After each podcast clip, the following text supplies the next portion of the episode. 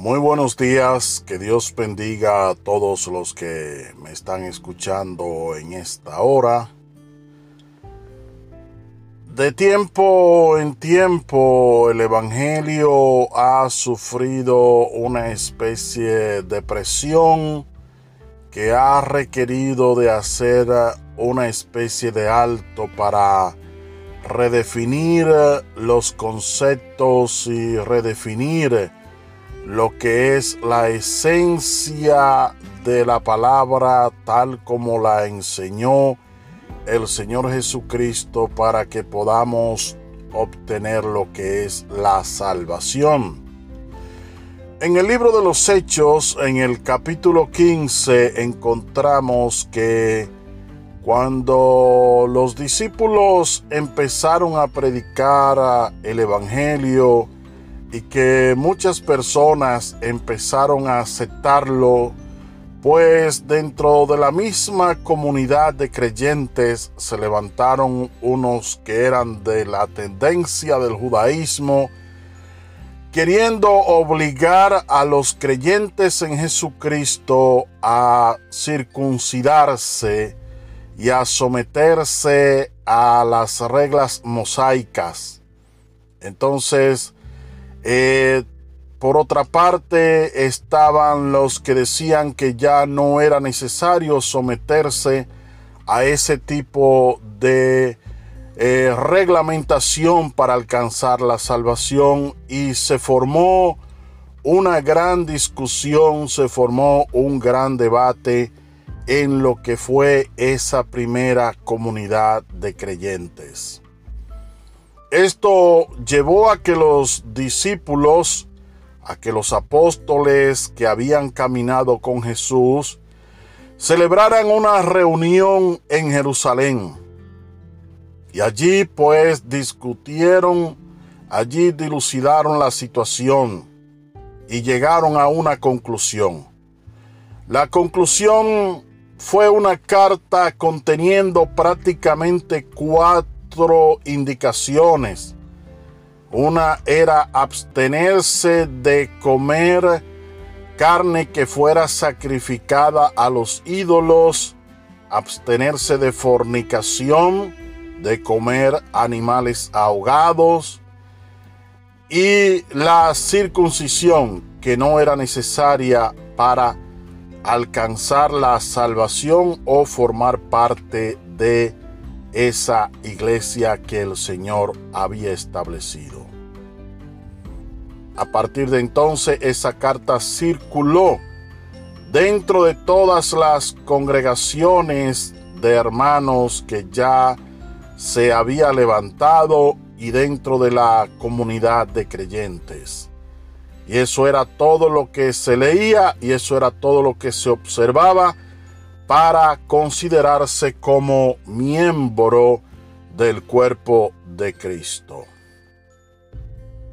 Hoy en día hemos visto que el Evangelio también ha sufrido la influencia de muchos pensamientos, de muchas ideas, de muchas teorías, si se quiere, y de muchas reglamentaciones que algunos entienden deben cumplirse para poder alcanzar la salvación. Cuando analizamos la decisión que tomaron los apóstoles en el concilio de Jerusalén, nos preguntamos, pero ¿cómo es posible que dentro de tantas cosas que el hombre debe dejar para poder vivir una vida de santidad, los apóstoles solamente señalaran cuatro elementos y digamos cuatro elementos que en realidad están por debajo de lo que serían otros tipos de pecados que podríamos calificar como escandalosos o mayores. La cuestión es que los apóstoles en lo que estaban realmente enfocado era en que las personas aceptaran a Jesucristo como su Señor y Salvador.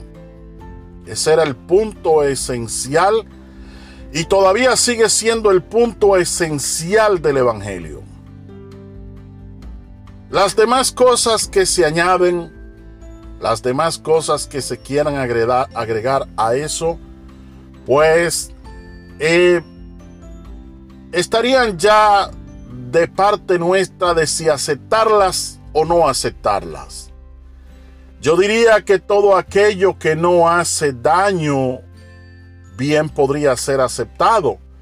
Pero también si usted tiene una conciencia clara, un conocimiento claro de lo que es el Evangelio, y usted entiende que el Evangelio, la esencia es tener a Jesús en el corazón y ya usted lo tiene y lo ama y vive para Él, y usted ha llegado a la conclusión de que aquellas cosas que tratan de imponerle realmente no son necesarias, está también de parte nuestra aceptarla o no aceptarla, pero debemos tener mucho cuidado porque sobre todo a lo que hay que tomar en consideración es al hermano pequeño, al recién convertido, aquel que no tiene un conocimiento todavía pleno, aquel que puede escandalizarse o puede apartarse por ignorancia no porque lo que usted esté haciendo sea pecado, sea malo, sino porque Él no comprende todavía, no discierne, y eso que usted está haciendo puede ser piedra de tropiezo. Entonces, lo que debe imperar siempre es el respeto. Hay muchas formas de servir a Dios. Hay muchas maneras de vivir el Evangelio. Y el apóstol Pablo habló de esto claramente en su carta a los romanos. Hay quienes se abstienen de hacer esto, hay quienes entienden que eso no es nada, pero el respeto debe primar ante todo y la valoración de juicio.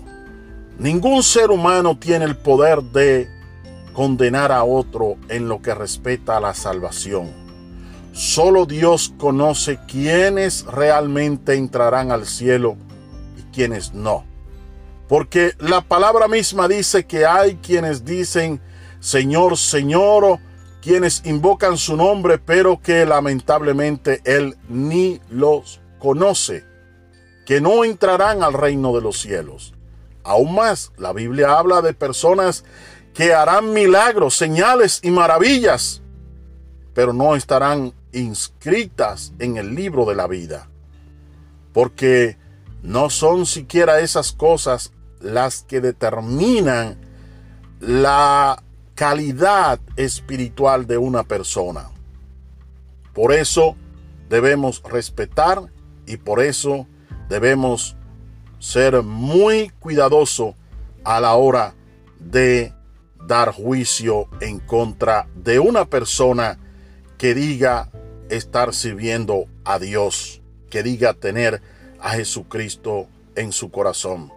Debemos preocuparnos más bien nosotros por vivir nuestra fe según lo que entendamos, porque dice la palabra que queriendo juzgar al otro hermano, descuidamos la viga que está en nuestro ojo.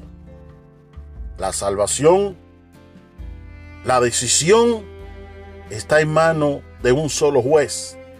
Y ese juez no es un ser humano. Ese juez no es ni siquiera un ángel. Ese juez es Dios, quien en el día final va a dar sorpresas. Porque Él sí sabe quiénes podrán entrar a su reino y quiénes no tendrán las condiciones para tal cosa. Repito, vivamos nuestra fe de la manera más sana posible y sin caer, digamos, en un fanatismo, desarrollemos una devoción profunda hacia Dios, amándole de todo corazón, pero respetando a nuestro prójimo como quisiéramos que nos respetaran a nosotros mismos. Debemos desear que todo el mundo se salve. Y debemos predicar el Evangelio. Pero cuando predicamos el Evangelio, no lo prediquemos agregándole tantas cosas. Prediquémoslo presentando a Jesucristo quien murió en la cruz del Calvario, para que todo aquel que en él crea no se pierda, mas tenga vida eterna. Bendiciones para todos en este día.